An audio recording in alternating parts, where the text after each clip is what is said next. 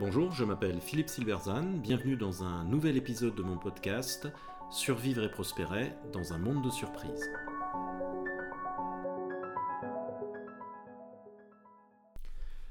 La leçon involontaire de stratégie de Vladimir Poutine. Au-delà de la tragédie absurde, la guerre en Ukraine continue d'offrir des leçons importantes de stratégie qui vont bien au-delà du seul domaine militaire. Ainsi, la performance misérable de l'armée russe dans la guerre d'Ukraine n'est pas un exemple de bonne stratégie desservie par une mauvaise exécution, mais de l'échec de tout un système. Selon le ministère de la Défense ukrainien, la Russie n'est pas en mesure de remplacer ses chars détruits ou capturés parce que les composants de valeur, électroniques, optiques, etc., de ceux qu'elle a en réserve ont été volés par les soldats.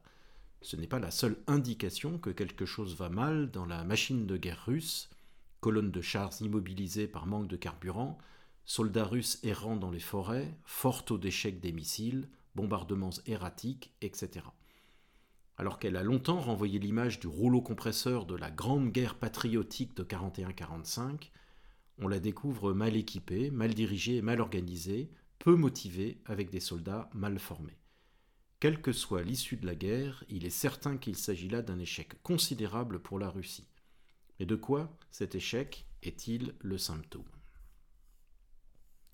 Alors depuis Max Weber, les spécialistes des sciences sociales soulignent que toute régularité dans le comportement d'un système doit être comprise en fonction de son contexte culturel.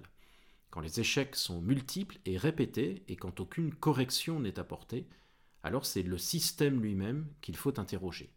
Ce qui s'effondre en Ukraine, c'est le système créé par Vladimir Poutine, au pouvoir depuis 22 ans, qui présente au moins cinq marques du régime autoritaire.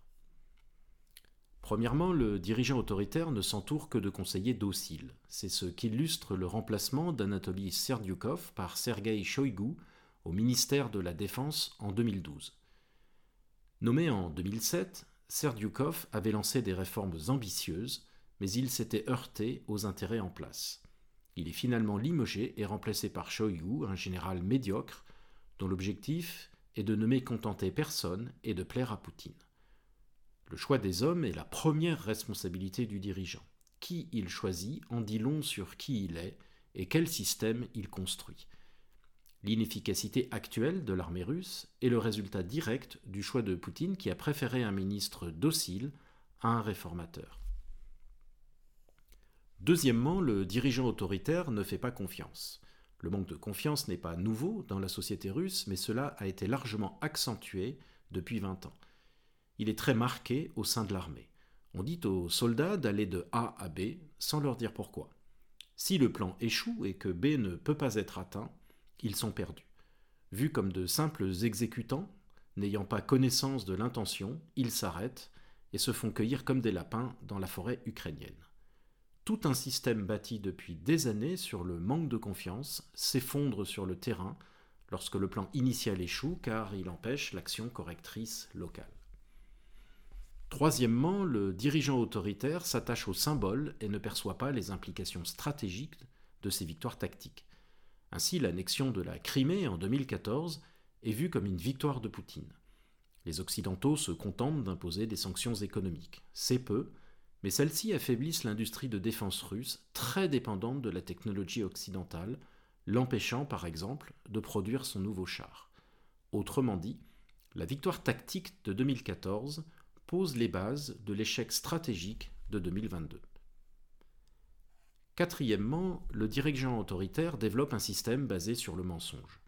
Ancien agent du KGB, Poutine a érigé le mensonge comme principe premier de fonctionnement. Il croit son, ministre de la Défense qui lui dit que son armée est prête parce qu'il l'a nommé pour cela.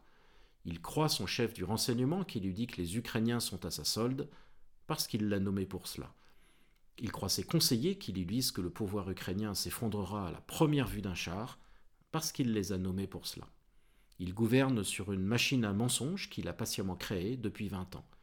Lui, l'hyper-pragmatique, pour qui la fin justifie les moyens, le calculateur froid, est victime de son propre système. Ce n'est pas le moindre des paradoxes. Ce système basé sur les mensonges s'intoxique lui-même et tire donc les mauvaises leçons, y compris de ses succès précédents. Ainsi, le succès en Syrie a convaincu la Russie de la puissance de son armée et développé sa conviction que l'invasion de l'Ukraine serait facile. Or, les deux pays sont très différents et les contextes n'ont rien à voir. En Syrie, seule l'aviation a vraiment joué un rôle. L'infanterie est très peu intervenue, elle n'a donc pas acquis d'expérience de combat. Mais on imagine que tempérer le sentiment de triomphe en indiquant que l'opération en Ukraine serait différente n'était pas chose aisée dans le système poutinien. Dans le pays de Potemkin, est-ce si surprenant? Cela reste si prégnant, 200 ans et quatre régimes politiques plus tard, illustre la, la permanence de lourds modèles mentaux sociétaux et montre en quoi Poutine est tout autant un produit du système russe que son architecte actuel. Cinquièmement, le dirigeant autoritaire est obsédé par la puissance, entendue comme militaire. Dans ce modèle, l'économie est secondaire, c'est simplement quelque chose que l'on pille. La course à la puissance militaire lancée par Poutine depuis 20 ans s'est faite sur une base industrielle et économique faible, et qui est allée en s'affaiblissant en raison même de cette course. L'erreur stratégique profonde du système poutinien, c'est de mépriser la base économique, scientifique et technologique indispensable à toute puissance. Le soldat qui méprise l'économie construit sur du sable et se retrouve fort dépourvu lorsque la bise fut venue. La course à la puissance ainsi conçue mène à la faiblesse, encore un paradoxe mal saisi par le supposé grand stratège. Le paradoxe, c'est que celui qui se présente comme patriote finit toujours par laisser sa patrie en ruine et que celui qui apparaît fort est en fait faible, et inversement. L'échec russe en Ukraine n'est donc pas celui d'un brillant stratège desservi par une exécution défaillante, mais celui de tout un système. La leçon de stratégie de Vladimir Poutine, qu'il nous offre bien involontairement, est de trois ordres. Premièrement, la stratégie interroge le système dans son ensemble on ne peut distinguer le stratège de ce système et encore moins la conception de la mise en œuvre. Deuxièmement, le système est le produit des choix du dirigeant. Il ne peut s'exonérer des échecs présentés comme tactiques, mais qui, en fait, expriment les faiblesses du système qu'il a créé. Ces choix expriment ses modèles mentaux et créent un contexte culturel qui produit ces échecs.